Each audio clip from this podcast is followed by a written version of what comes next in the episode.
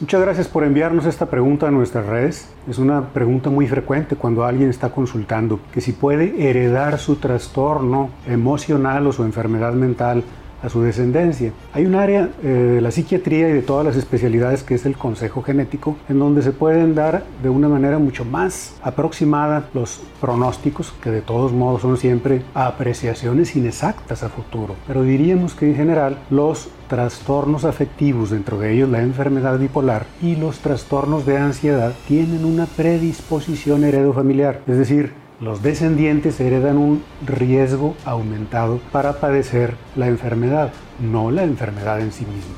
Muchas gracias.